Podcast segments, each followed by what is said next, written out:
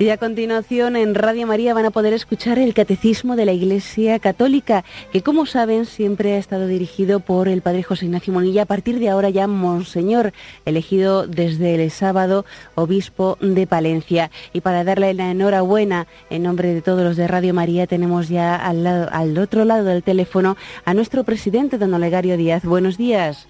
Buenos días, Yolanda.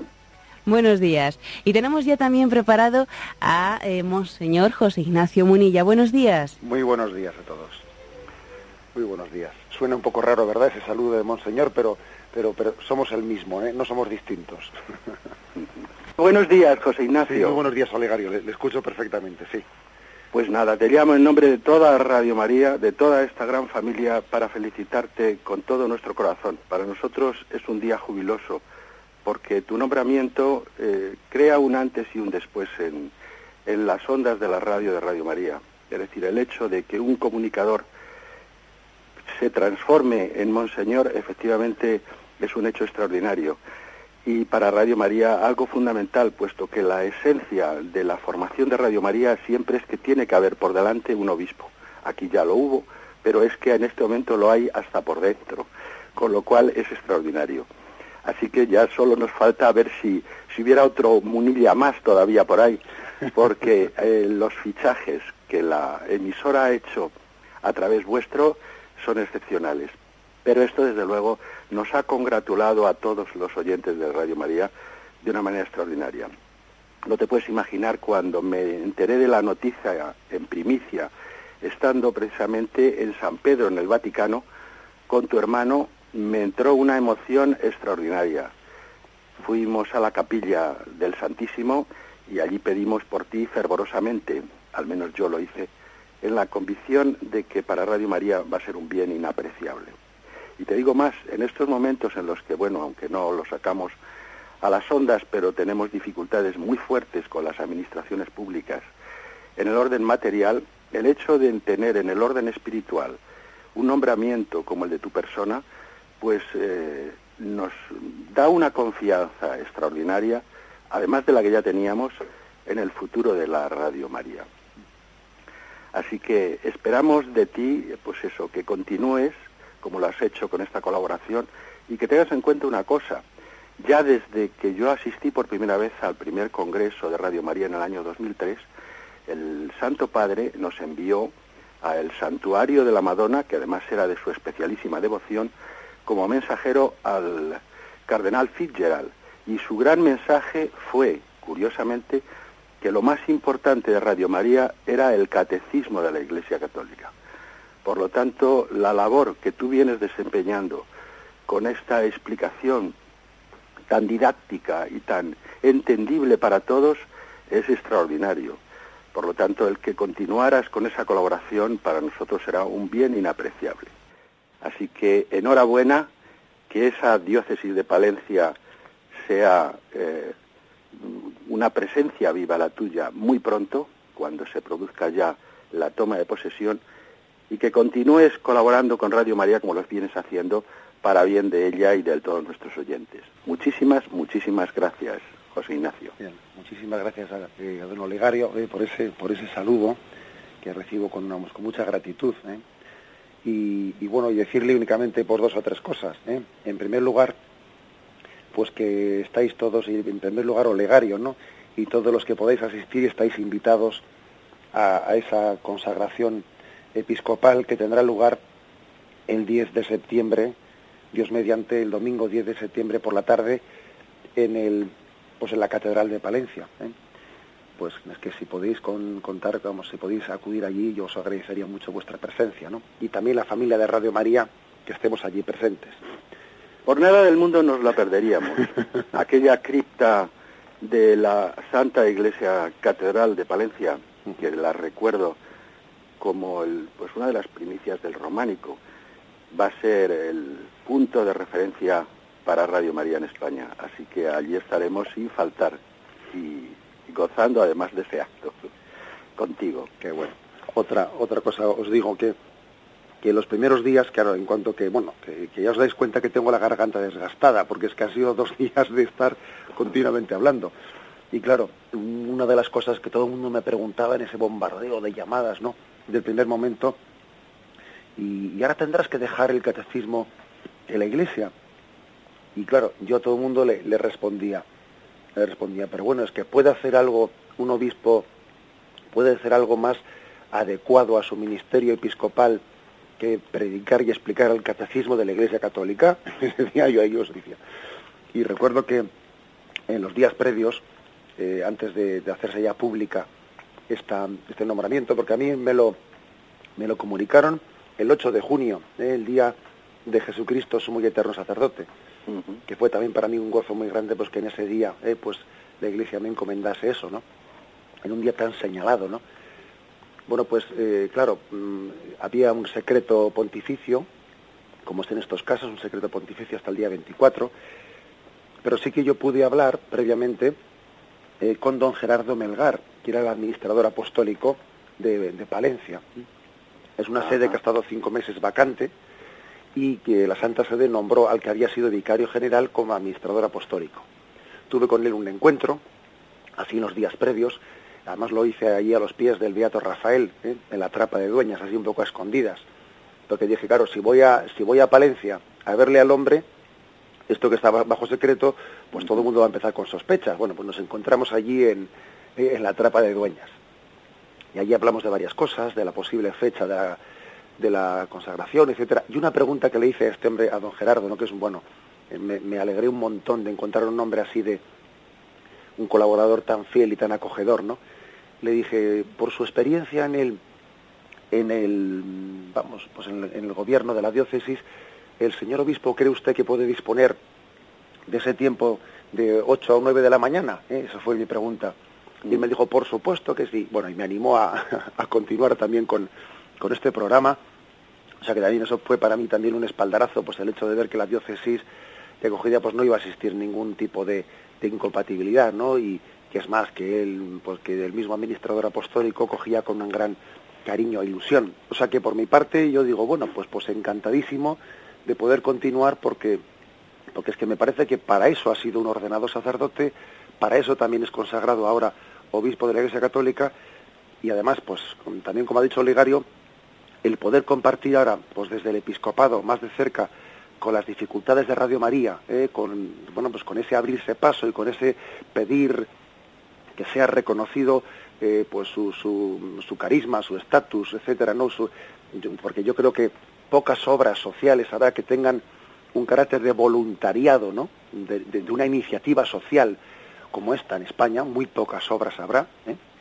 sin ningún tipo de subvención, sin ningún tipo de bueno pues de, de ingreso comercial, a mí no sé si habrá otra obra en España, ¿eh? pues que tenga este, esta capacidad de, de, poderse presentar como una iniciativa que también pide eh, pues su respeto y su reconocimiento ante las administraciones. Y bueno, y a mí me encantaría formar parte también de esa reivindicación y, aportar también lo que pueda aportar pues esa, ese ser obispo de la Iglesia Católica pues para apoyar incondicionalmente a Radio María. ¿eh? Pues el tener en el voluntariado de Radio María, que es el alma de la emisora, a un obispo es efectivamente un don, una donación que hemos recibido y como tal la acogemos y te damos fervorosamente las gracias. Además, como te señalaba ya al principio, la continuidad en el, en el, en el catecismo es algo extraordinario, es decir, es el punto de mira, como te he dicho, de la Iglesia en la referencia a Radio María. Y el poder evangélico de esta emisora, de toda esta asociación mundial es infinito, es inmenso. Yo digo a veces que desde Pablo de Tarso para acá no ha habido una capacidad de evangelizar tan fuerte como ahora al alcance de, pues de 800 millones de posibles oyentes, de los cuales en este momento ya se superan los 20 millones de oyentes en todo el mundo, naturalmente.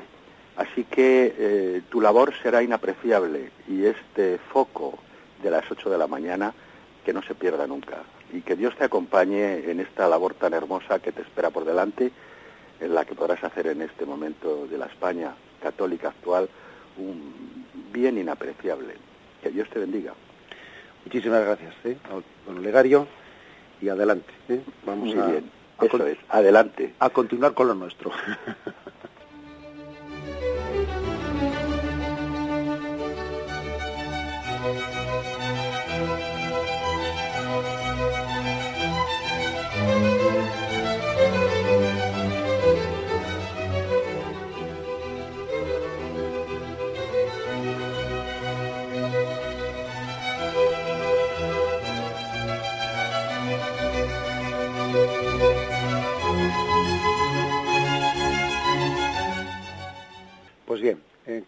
más, con la gracia del Señor, proseguimos el comentario del Catecismo de nuestra Madre la Iglesia.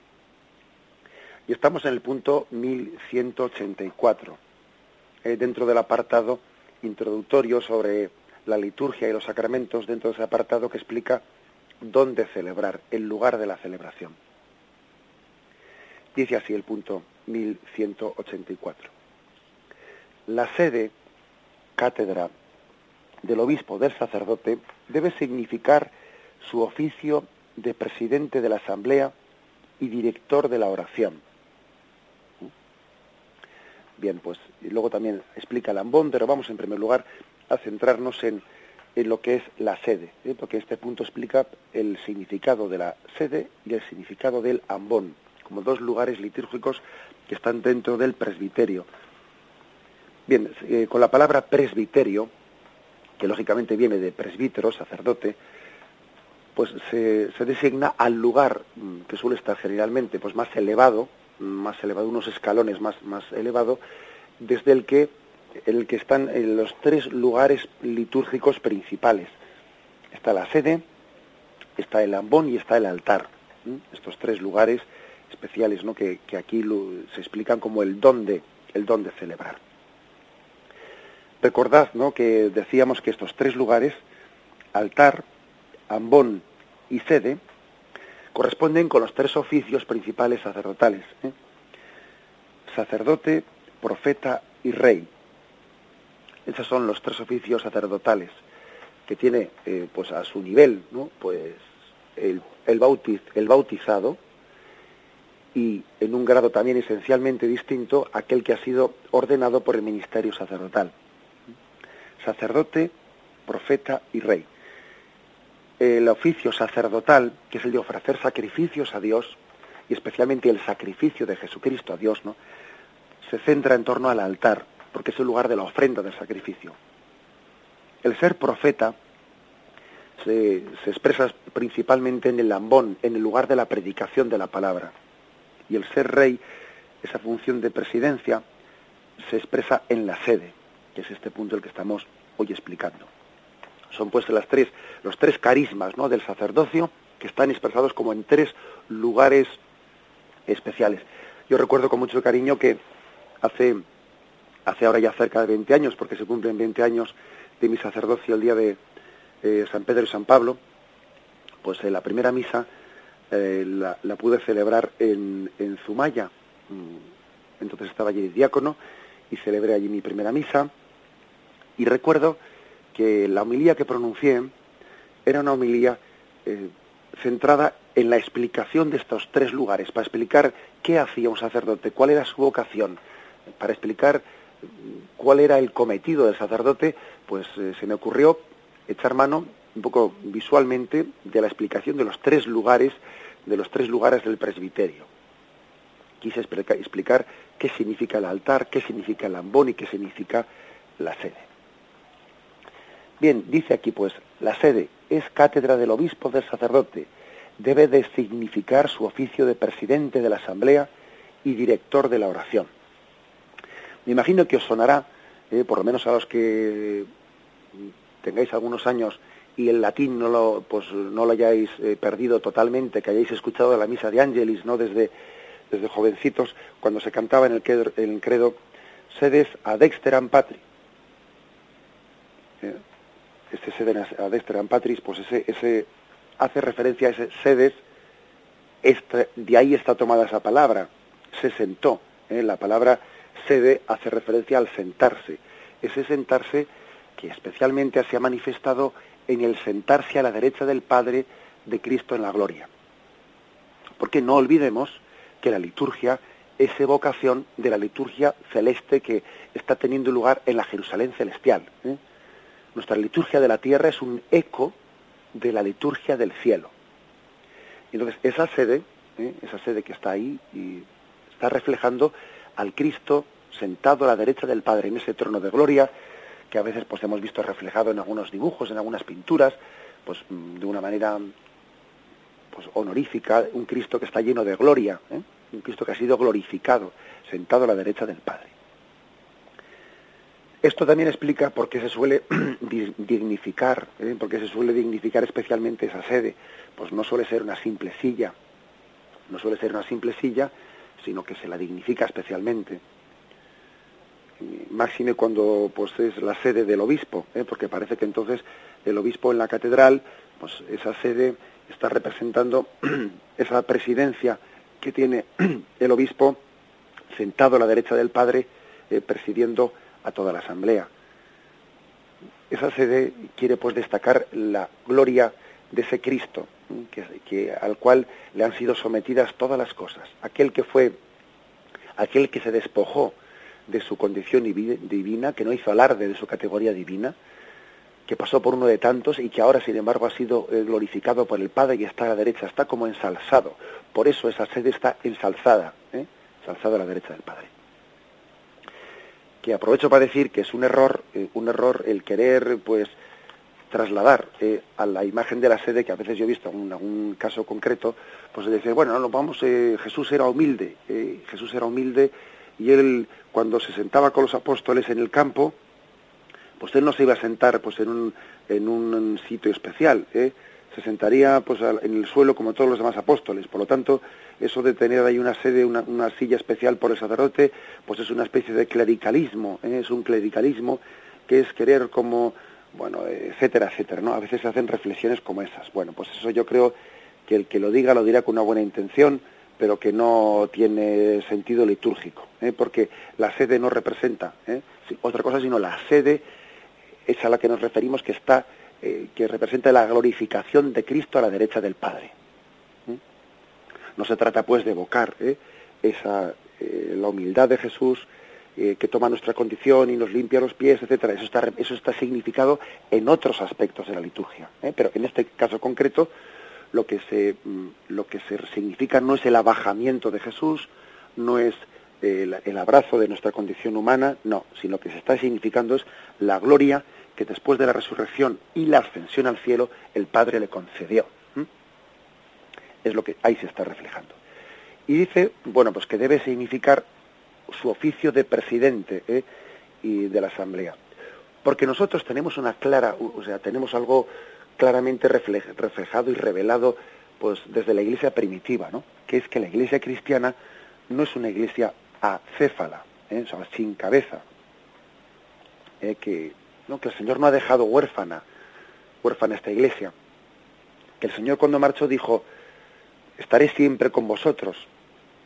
Y Él también ha, otorgado ¿no? a esa iglesia, a esa iglesia, cuando, fijaros, precisamente cuando Él dice, eh, se despide de nosotros y yo estaré con vosotros todos, todos los días hasta el fin del mundo, en ese mismo momento dice, id por todo el mundo predicando el Evangelio, id bautizando, es decir, que Él envía a los apóstoles para que a través de su eh, función, ¿no? Para a través de su ministerio apostólico hacer presente esa ausencia mm, porque la humanidad visible de Cristo pues haya ascendido a los cielos y haya, haya dejado de estar al alcance de nuestros sentidos, ¿no? Cristo ha ascendido a los cielos, ya no es visible, pero en ese mismo momento que Él asciende a los cielos, encomienda la predicación, encomienda el bautismo, encomienda el ejercicio del ministerio. Lo cual quiere decir que en el ejercicio del ministerio se va a hacer visible eso que pasa a ser invisible por la ascensión de Cristo a los cielos. La Iglesia visibiliza, visibiliza a ese Cristo que tras la ascensión a los cielos se ha hecho invisible. Invisible, pero no por eso ausente, ¿eh? Ojo, no confundamos invisible y ausente. Que Cristo se hace presente eh, primero en el Espíritu Santo, y segundo también en ese, en ese ejercicio apostólico de la Iglesia que está también animado por el Espíritu Santo.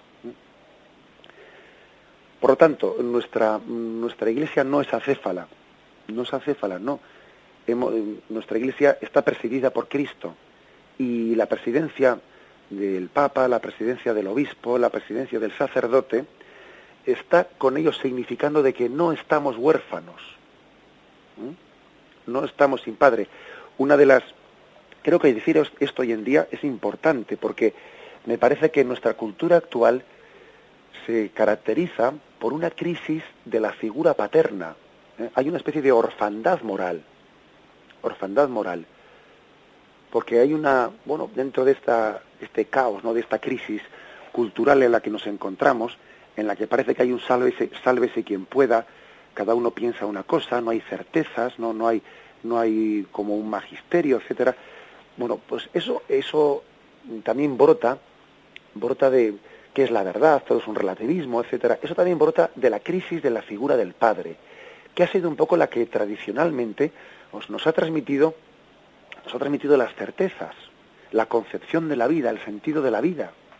¿eh? Lo hemos recibido de la figura paterna, también de la materna, por supuesto, ¿eh? pero eh, la figura materna, bueno, pues como tradicionalmente pues ha, desgastado su tiempo más pues en los cuidados, los cuidados, mm, pues yo diría más sencillos, más prácticos, más perentorios, más del día a día, ¿no? Porque la figura materna quizás no ha entrado tanto en crisis. Las madres, la figura de la madre sigue siendo muy apreciada, ¿no?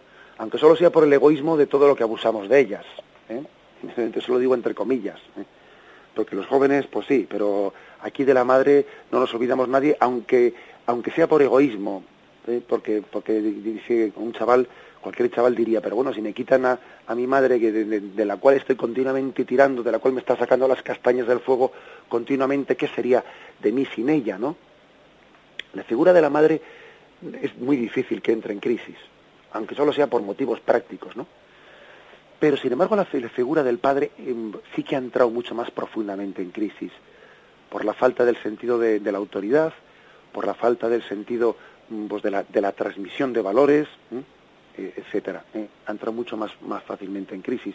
Pues parece que, hoy en día lo único que, se tiende a decir es, bueno, pues eh, lo importante es que, el padre sea corresponsable de las tareas domésticas con la madre, que por supuesto que debe de serlo, por supuesto que debe de serlo, pero claro, mm, olvidando que olvidando como si eso fuese todo el quehacer del padre, el ser corresponsable con las tareas domésticas, que es importantísimo, pero olvidando quizás eso que ha tenido tradicionalmente de específico, que es la transmisión de esa autoridad, ¿eh? de, esa capacidad de transmisión de valores, ¿no? Una autoridad cada vez que al mismo tiempo que, que es autoridad, es una autoridad que no está basada en el poder, sino la autoridad moral, en un decir que un niño confío en mi padre, ¿eh? porque siente de él una autoridad moral. Bien, eso es lo que es, de lo que esta sociedad está huérfana, está muy huérfana. También eso explica en gran parte pues, fenómenos como el que ocurrió con Juan Pablo II, ¿no? Acordaros de, lo que ocurría el momento de su muerte, que parecía que la sociedad se sentía huérfana. ¿eh? Fallecía Juan Pablo II y parecía que el mundo estaba huérfano.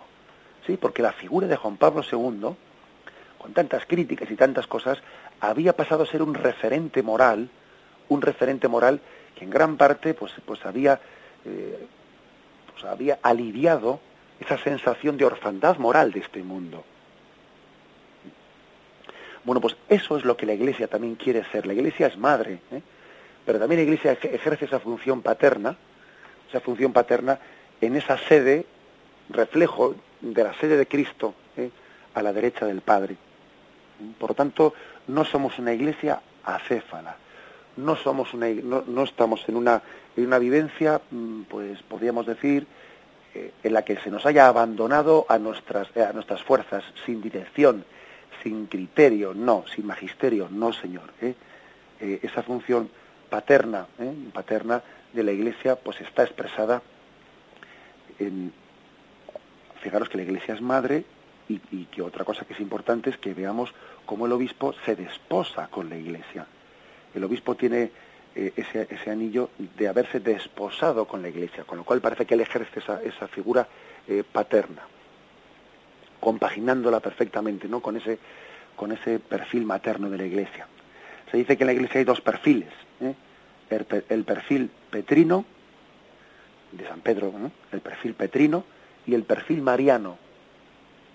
Y los dos perfiles en la Iglesia se conjugan maravillosamente, el perfil mariano y el perfil petrino. Hay por ahí una foto, ¿no? que habéis visto, imagino, en la que se ve a, pues a, dos, eh, a, dos seres tan queridos para nosotros, a la Madre Teresa de Calcuta y a Juan Pablo II. Y la Madre Teresa de Calcuta, bajando unas escaleras, ella va por delante, dos o tres escalones, va por delante, y con la, con la mano le agarra por detrás a Juan Pablo II que le está, le está guiando para que baje también, ¿no? El perfil petrino y el perfil mariano. A veces el perfil mariano de la Iglesia es capaz de ir por delante del perfil petrino. Como también San Juan corría al sepulcro y como era más joven, eh, pues imagen de también de la, de la imagen de ese perfil mariano llegó antes al sepulcro que, que Pedro, pero sin embargo, fijaros bien, sin embargo, no entró dentro, sino que se quedó fuera, esperando hasta que Pedro llegó y le permitió pasar primero a Pedro en el sepulcro y después entró Juan. Lo cual esto, esto es una especie de imagen también, ¿no? Una imagen de cómo se conjuga en la iglesia el perfil, el perfil petrino y el perfil mariano, ¿eh? esas dos vocaciones, esas dos almas del Padre y la Madre. La imagen del Padre está especialmente reflejada en el sacerdote, en el obispo, en el Papa. El eh, hecho, hecho que se le llame, Papa ¿eh? al, al, obispo de Roma es bastante significativo ya. El perfil mariano está reflejado en, en, toda la Iglesia Madre, ¿no?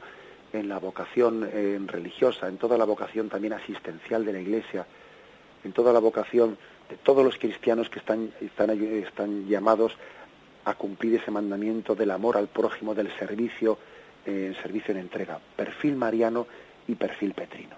Bien, pues ese perfil petrino, esa, esa autoridad está, ese servicio de presidencia está reflejado en la sede. Es una, es una referencia que nuestra iglesia, bueno, no quiere decir que la Iglesia sea antidemocrática, pues no, la Iglesia no es antidemocrática, ¿eh? pues porque de hecho tiene muchos órganos de participación de sus fieles. ¿eh? Uno coge el derecho canónico y de cómo hay muchos órganos pues de participación de los fieles, para empezar los consejos pastorales parroquiales, etcétera, etcétera, ¿no? La Iglesia no es antidemocrática, pero tampoco la Iglesia es democrática, no, o sea, es decir, tampoco uno no puede estar como diríamos, pues no puede proyectar en la Iglesia esquemas mm, políticos que son ajenos a la Iglesia. ¿eh? La Iglesia ni es democrática ni es antidemocrática. Pues no, la Iglesia es una comunidad fundada por Cristo que tiene cabeza y tiene una cabeza que preside y desde y, bueno y la autoridad en la Iglesia no viene desde el pueblo como a veces se explica la democracia no la democracia es el gobierno del pueblo bueno eso es muy, es muy teórico. Luego, al final, no sé si es así. Te parece que los oyentes estarán conmigo diciendo, bueno, eso, eso es una frase hecha. ¿eh? De que la, democracia es el gobierno del pueblo. Porque luego todos vemos lo que pasa. Pero bueno, eso entre paréntesis, ¿no?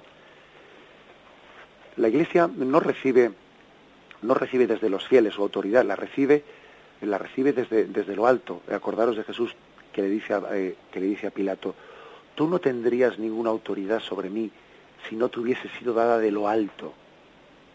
¿Mm? O sea, que se lo dice con claridad. ¿eh? La autoridad viene de lo alto. Y, bueno, y la ha recibido Pedro. Tú eres Pedro, lo que ates en la tierra quedará atado en el cielo. Le dice al colegio de los apóstoles, lo que desatéis en la tierra quedará desatado en el cielo. Luego, bueno, pues la Iglesia no es democrática en ese sentido, pero tampoco es antidemocrática. O sea, tiene muchos órganos, órganos de participación. Ahora bien, aquí la clave está en que entendamos que, esa sede significa la presidencia y que eso es un don de Dios muy grande, ¿no? El don de que no seamos acéfalos, de que no... Allí, allí donde, donde no existe esto, donde no existe esto, pues es que, claro, pues lo lógico es, ya sabemos lo que ocurre, que es la partición, la falta de unidad, la descomposición. Y las iglesias protestantes han sufrido esto. Las iglesias protestantes que rechazan ese ministerio de, de, autoridad del sucesor de Pedro, del Papa, bueno, pues claro, luego uno en el pecado está la penitencia ¿eh? de nuestros hermanos separados. Y hoy en día la penitencia de nuestros hermanos separados, pues es el verse fragmentados en, montón de, en un montón de iglesias eh, pues protestantes que entre sí mismas están divididas. Que hoy en día a los protestantes les puede ocurrir que tengan más distancia entre dos iglesias protestantes que entre igual una iglesia protestante y los católicos. Puede haber más distancia entre dos iglesias suyas que la nuestra. ¿eh? Pues aquello de que en el pecado está la penitencia, pues se aplica aquí a este caso, pero rápidamente. ¿eh? O sea que, que la autoridad es que es necesaria ¿eh? para el gobierno de la iglesia, es necesaria, porque de lo contrario viene un poco la descomposición. Y de lo contrario, Cristo, ¿cómo, cómo transmite él? ¿Cómo, lleva Él a cumplimiento esa promesa de que el Espíritu Santo, Él llevará a su término todo lo que yo os he dicho? También el Espíritu Santo como es lógico, ha querido servirse de, un organismo jerárquico con una cabeza que gobierna, ha querido servirse de ello pues para poder llevar ¿eh? a su cumplimiento esa promesa de Cristo. Sin eso difícilmente, ¿eh? pues bueno, Dios es todopoderoso, por supuesto, pero bueno, pero sin eso eh, no nos imaginamos de qué manera podría haber llevado a efecto pues esa, esa, esa labor, esa promesa. Pues bien, este es, este es el significado de la sede. Por eso esa sede significa la presidencia. Bien, vamos a hacer un momento de reflexión antes de continuar.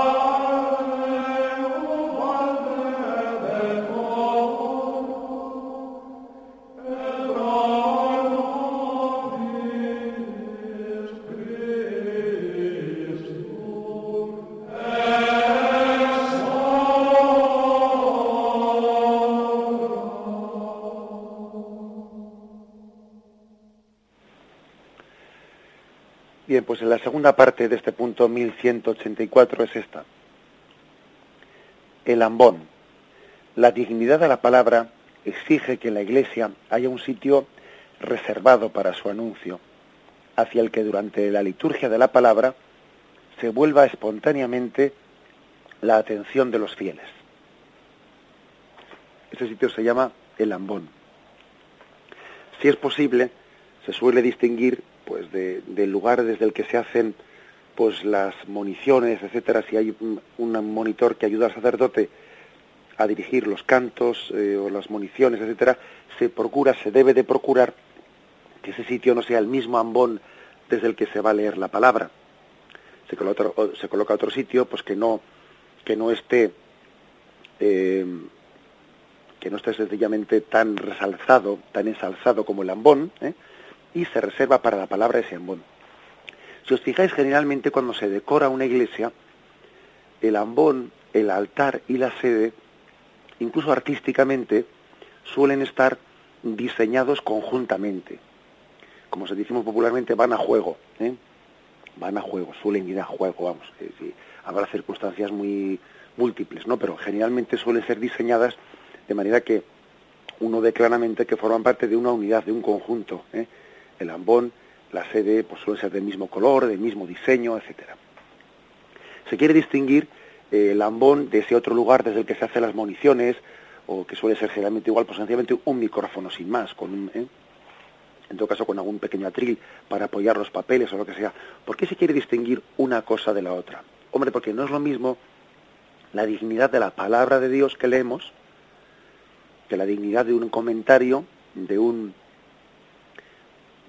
de una munición introductoria a la lectura que va a ser proclamada, etcétera. ¿eh? Entonces, como la dignidad no es la misma, se quiere que desde el ambón se lea palabra de Dios ¿eh? y desde el atril o desde ese otro lugar, pues se lea más bien los comentarios o, las municiones a esa palabra de Dios. La palabra de Dios tiene toda la dignidad, por eso al, concluir su, ¿eh? su proclamación decimos eso de palabra de Dios, te alabamos, Señor, es decir, le damos gracias a Dios porque en esa lectura de la palabra Él se descubre, Él se revela. Imaginémonos que nos están como diciendo una primicia, un secreto, bueno, que, que, atención prestamos, ¿no? Bueno, pues esa palabra de Dios es una primicia para nosotros. Es una primicia es el Dios que se está descubriendo, que se está dando a conocer, que te está hablando de corazón a corazón. El ambón es para nosotros un sitio reservado para el anuncio de la palabra. También desde allí predica el sacerdote. Bueno, mejor dicho, la predicación puede hacerla desde varios sitios. También el sacerdote puede regresar ¿eh? hasta la sede y predicar desde la sede. A veces también habéis visto cómo incluso, pues igual después de la predicación de la palabra, se suele mover la sede cuando es, cuando es posible moverla, colocarla delante del altar, especialmente cuando es el obispo el que predica, y, bueno, y delante del altar, sentado en la sede delante del altar, comienza la predicación, que es una imagen, una imagen de, de aquel Cristo que con paciencia hablaba a las multitudes, ¿no? Ahí el sermón de la montaña sentado en una roca. Jesús se sentó en una roca y desde, ella comenzó a predicar. Bien, por, por lo tanto la, la predicación puede ser desde la sede, de pie, trasladada a la sede delante del altar sentado, o también de pie en el mismo ambón donde se ha leído la, la lectura de la palabra de Dios. Bien, puede tener distintos lugares.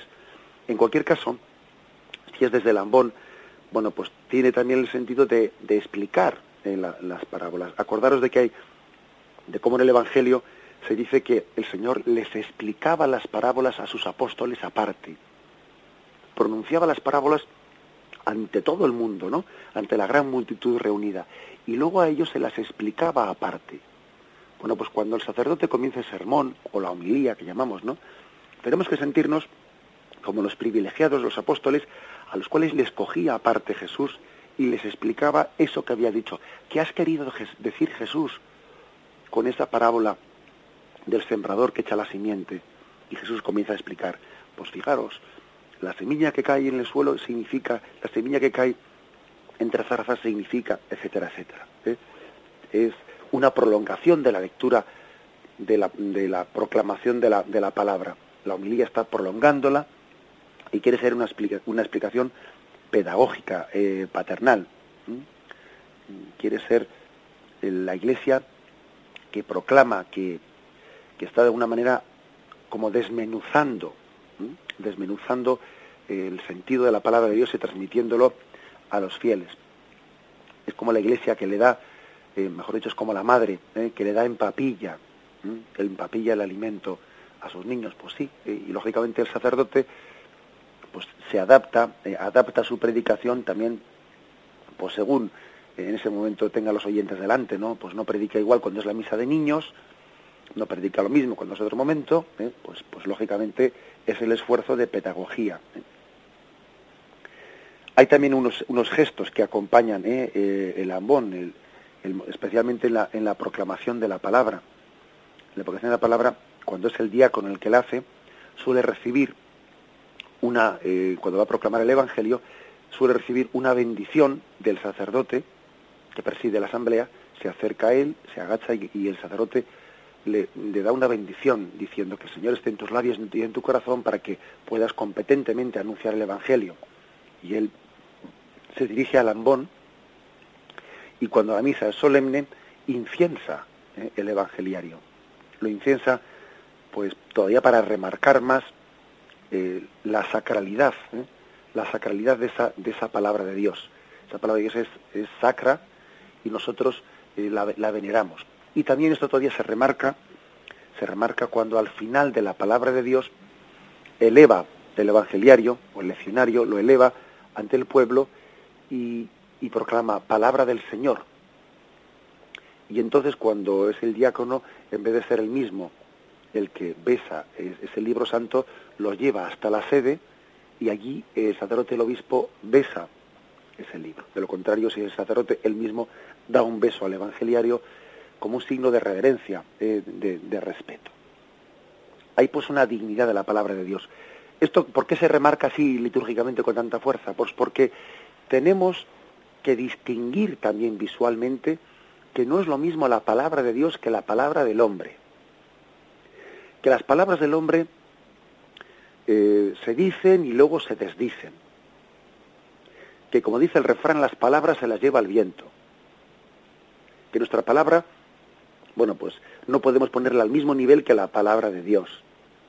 porque es que cielo y tierra pasarán, pero las palabras de Cristo no pasarán.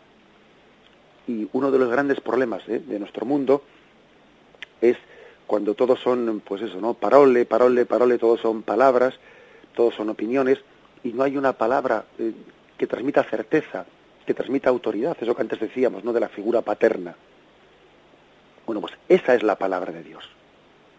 Un gran servicio que Dios otorga al hombre en su revelación es el poder de transmitir certezas. O sea, de esto puedo estar seguro porque es revelado. ¿eh?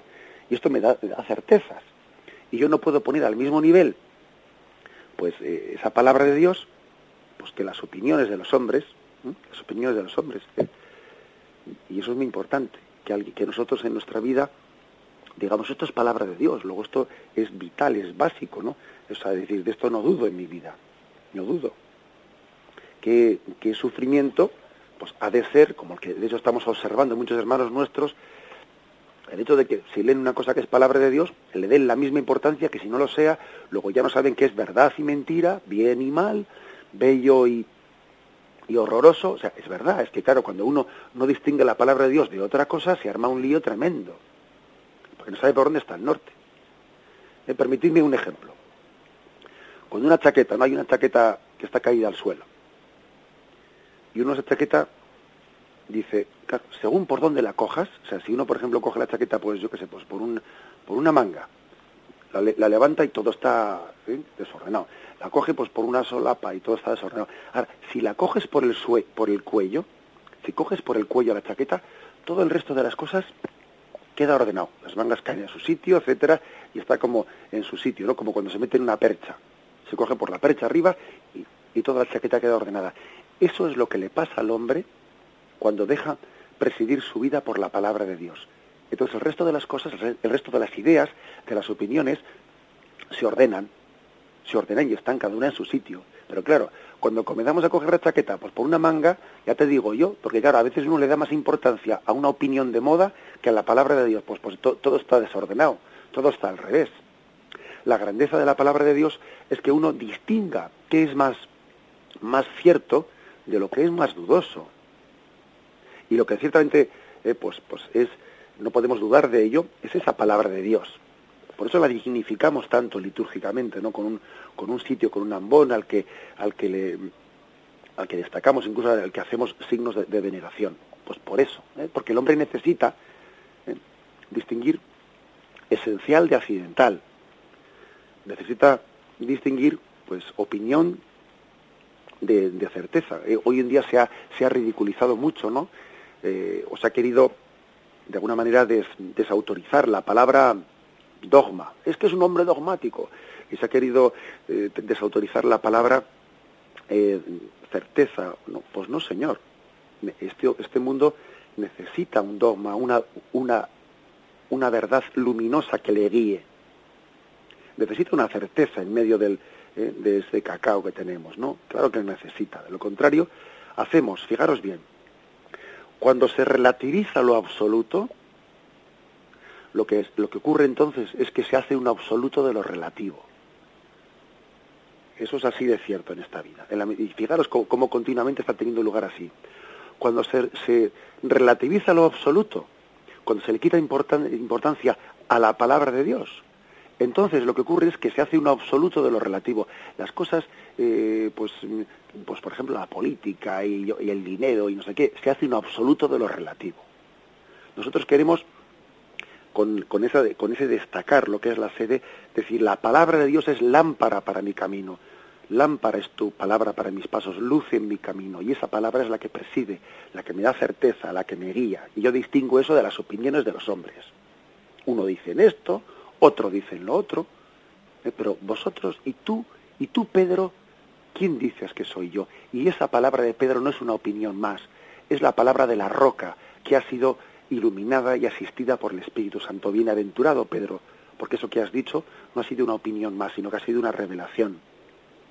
Una revelación que es proclamada desde ese ambón, desde ese ambón, desde ese lugar de proclamación de la palabra. Bien, pues Aquí concluimos ¿eh? la explicación del catecismo de nuestra Madre la Iglesia. Y bueno, y me despido hoy ¿eh? de una manera muy especial, dan, pidiendo oraciones. ¿eh? Yo sé que los oyentes de Radio María creéis en la oración y creéis en su poder de la oración. Y estos días no os podéis imaginar a cuantísima gente he dicho que recen por mí, ¿eh? se lo he dicho. Entonces hoy os pido y especialmente ¿no? que oréis y que encomendéis pues a este pobre siervo de Cristo que ha sido llamado pues a esa, esa tarea de, de ser pastor de la iglesia pues en la diócesis de Palencia. Nada, que recéis por mí, me encomiendo especialmente a ello y me despido con la bendición de Dios Todopoderoso. Padre, Hijo y Espíritu Santo, descienda sobre vosotros. Alabado sea Jesucristo.